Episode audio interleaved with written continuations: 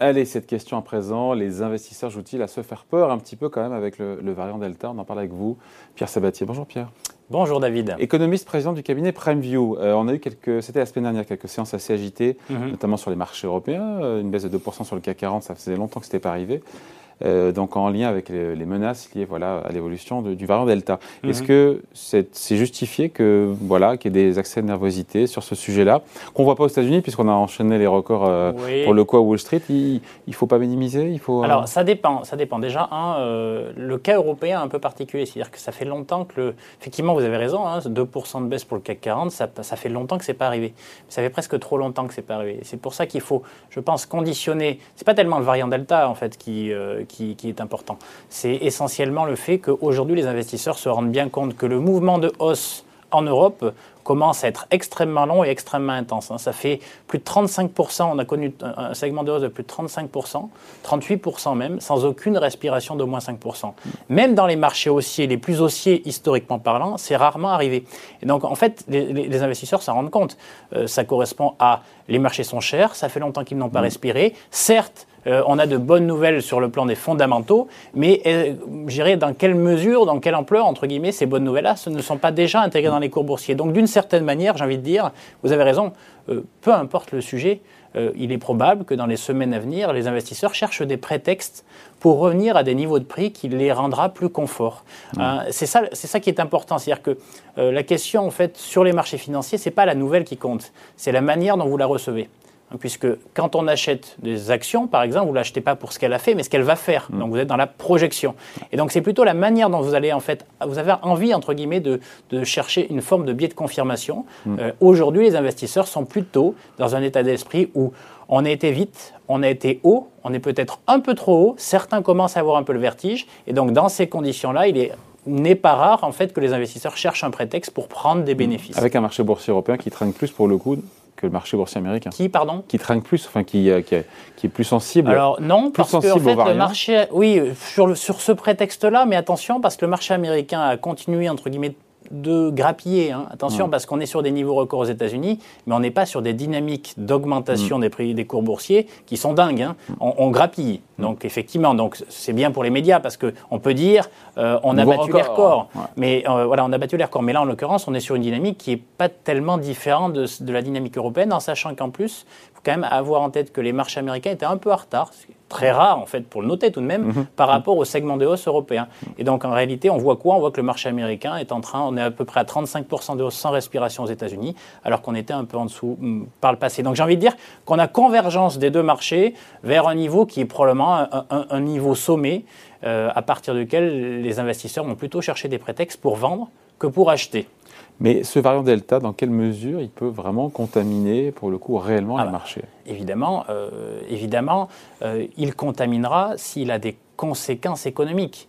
Donc si véritablement on, a à nouveau en fait des, des périodes de reconfinement. Mais j'ai presque envie de dire, même si on les avait, ça ne fait systématiquement que repousser l'échéance. Et j'ai envie qu'on prenne un petit peu l'échéance de la reprise, entre guillemets, de, revenir à des niveaux de croissance ou de richesse créée qui étaient celles de pré-crise.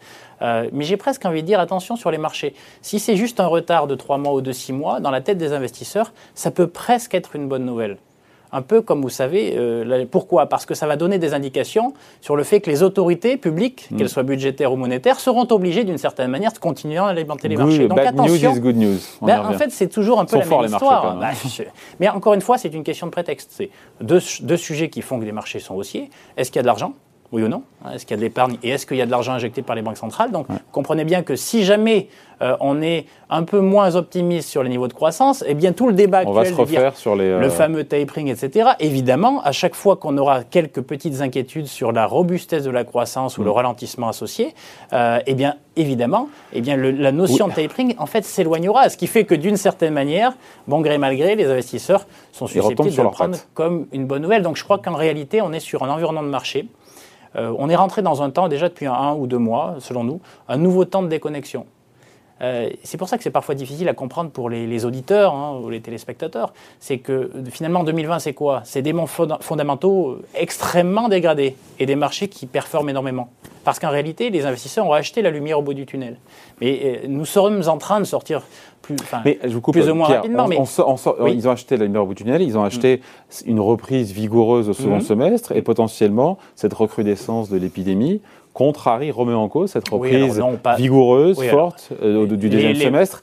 Et donc, ça change un petit peu les mesures de hein. restriction. Ce n'est pas le sujet actuel, hein, d'ailleurs. Les mesures de restriction ne seront pas en fait de la même ampleur que les, mesures passées. On voit d'ailleurs même qu'en Europe, les derniers confinements n'ont euh, pas eu du tout les mêmes impacts en fait que les précédents. Donc, il y a aussi une forme de non, ça ne brisera pas en mm. fait euh, cette dynamique-là. Non, la vraie question, c'est le timing du moment où les investisseurs percevront le fait que les autorités pourront plus maintenir leur politique de soutien extraordinaire, qu'elle soit d'ordre budgétaire ou monétaire. C'est ça le danger principal. Le danger principal, c'est qu'aujourd'hui, les investisseurs boxent un peu dans du velours. Savoir quoi euh, il y a de l'épargne parce que les soutiens budgétaires font qu'on finance en fait la demande privée. Donc en fait, on donne de l'argent aux gens. Donc naturellement, il y a de l'épargne. Ça, c'est bon pour les marchés. L'épargne, c'est quoi? Bah, C'est de l'argent qui doit être capté par quelque chose, donc par les marchés financiers, euh, premièrement. Deux, les banques centrales continuent d'alimenter. Donc on a épargne euh, soutenus par les, dépenses budgétaires euh, et euh, des injections de liquidités enfin, voilà, générées en fait par les banques centrales. Et donc vous avez vraiment un mix parfait en fait pour les marchés financiers. La vraie question fondamentale, qui amène d'ailleurs à des marchés financiers à être extrêmement chers. Mmh. Mmh. Et d'ailleurs, on parle des actions, mais tout est extrêmement cher. Mmh. L'immobilier est cher, les obligations sont chères, les matières premières deviennent chères, même si elles ont un petit peu reflué depuis. Les actions sont chères, quels que soient les segments. Vous voyez, donc tout est cher. Un mais peu moins en Europe. On est un peu moins cher en Europe. Oui, non, mais parce que par rapport au marché américain et marché Oui, mais parce que nous avons des économies à marché financier structurées différemment. C'est-à-dire que beaucoup plus sont faites basées sur de l'intermédiation bancaire que sur des marchés financiers. Donc en réalité, c'est un peu, on est un peu sur les mêmes dynamiques. Premièrement, deuxièmement, on est moins cher aussi parce que la démographie entrepreneuriale européenne ne ressemble plus mm. à la démographie entrepreneuriale américaine. En gros, vous regardez, d'ailleurs, c'est intéressant, regardez le sous-indice en Europe des technologiques. Et vous le comparez en réalité au Nasdaq correspond à C'est la même chose. Hmm. En fait, si, si les, les indices Mais bien sûr, si forcément, vous en avez 5% d'un côté, 20% de l'autre. Eh bien, évidemment, vu que ce sont des secteurs d'activité qui, en gros, sont portés par la thématique du mouvement à la fois des investisseurs et de manière légitime parce que c'est, ce sont des acteurs qui réinventent le monde et donc ils, seront en capacité de créer la valeur demain. Évidemment, cette différence entre les deux marchés américains et européens, elle vient aussi du fait que vous n'achetez pas la même chose. Vous n'achetez pas la même démographie entre mains. À un moment donné, quand vous achetez une action, vous achetez une entreprise. Donc évidemment, il faut savoir ce, ce dans quoi elle bosse et si le secteur d'activité est porteur ou pas. Donc simplement pour vous dire que le, les variants qui arriveront, en fait, euh, issus de la crise sanitaire, serviront toujours de prétexte.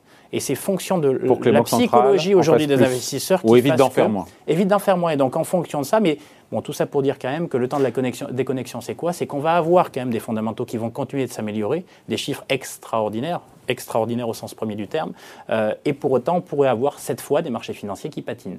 C'est sans qu'ils baissent, hein, pour autant, mm. parce que tant qu'on aura en fait un flot d'argent aussi important, imaginez des grandes tant corrections... Tant qu'elles ne sifflent pas à la fin de la récré, les banques centrales, on y revient toujours, hein, tant que, euh, en réduisant encore une fois cet argent qui, qui est investi mm. sur les marchés, ces rachats d'actifs, n'y a pas de raison, et on en parle parce qu'au cœur de l'été, on a souvent peur des, gros décrochages, mais euh, Ça un, sera des marchés qui vont Un crack est improbable tant que les, BCE, tant que les banques centrales sont là. Mais tant que les banquiers centraux feront euh, du soutien des marchés financiers un de leurs objectifs, même s'il n'est pas officiel. Voilà. Mais en réalité, c'est cela. C'est qu'aujourd'hui, aucune des autorités monétaires et donc par extension ne prendra le risque, ne prendra le risque d'être montré du doigt après, après coup comme le catalyseur en fait d'une grande catastrophe. Hmm. Et donc le manque de courage parfois est un moteur important dans le choix de, dans le, le choix de l'allocation des investisseurs. Ouais. Après, euh, on a on l'a vu en annonçant la Fed qu'elle pourrait euh, remonter ses taux un peu plus vite que prévu et pas grand chose. On est passé de 2024 à 2023, c'est ça 2023 fin 2022. Mais oui, un truc comme ça, voilà. Mais et eh ben, euh, d'ici là, on aurait eu le temps de se revoir et, les choses eu le temps de changer. Ça a fait naître des craintes de, pour les, certains investisseurs, donc on voit vraiment ah, il y a une forme de sensibilité, mais alors la notion de sensibilité, mais ça c'est vraiment une question de prétexte. C'est parce que tout le monde, vous savez, euh, la question de la cherté des marchés, c'est les PER, les ratios de valorisation. Quand ils sont très élevés, ça n'a jamais été un indicateur de timing. C'est pas parce que quelque chose vaut cher qu'il va baisser. Mm. Par contre, ce qui est sûr, c'est que si jamais on a une mauvaise nouvelle, eh bien, c'est un niveau d'altitude qui fait que bah, vous pouvez commencer à avoir le vertige. Et c'est un peu ça. Et donc, l'hypersensibilité, c'est qu'on a euh, digérer un flot de bonnes nouvelles et anticiper un flot de nouvelles colossal qui nous a permis, presque de manière légitime, d'amener les mm. marchés au niveau de prix actuel. Mais à un moment donné, eh bien, vous commencez à avoir un principe de réalité qui dit on est haut là. Et quand mm. vous regardez un petit peu en bas, vous dites oulala, si on chute, on chutera de, voilà, de plus haut. De, mm. plus haut, donc on se fera plus mal. Et donc c'est un petit peu ça le sujet. Donc l'hypersensibilité, elle vient du fait qu'en réalité, les marchés et les investisseurs ont besoin d'un petit reflux des marchés. Et en, général, alors quand vous prenez un peu de, profondeur historique, euh, même dans les marchés bull market, donc les marchés haussiers, euh, eh bien vous avez toujours en fait des moments de respiration. Et ces moments de respiration, historiquement parlant, ils atteignent 7 à 8 mm. Donc il ne faut pas non plus être trop inquiet. Si jamais on a une respiration de 7 à 8% vous verrez que les investisseurs probablement se repositionneront. Et donc on rentre dans un temps plutôt d'oscillation. Bon comme on dit. Voilà, mais, mais pas pour à nouveau 25 ou 30% de hausse. Mm. On devrait rentrer euh, les marchés boursiers ont, mangé leur pain blanc, vous écoutez. Oui, mais, mais, mais, mais, ça ne leur ouvre pas. En fait, le monde n'est pas binaire. Hein. La vie n'est faite ni de noir ni de blanc, n'est que nuance de gris. On est probablement à l'aube d'une nuance de gris sur les marchés financiers où les mouvements seront ben, des oscillations, plus 10, moins 10, au gré des bonnes nouvelles ou des inquiétudes que les investisseurs voilà, voudront bien considérer. Allez, merci. Point de vue signé Pierre Sabatier, économiste et président du cabinet PrimeView. Merci, merci David. Bye bye.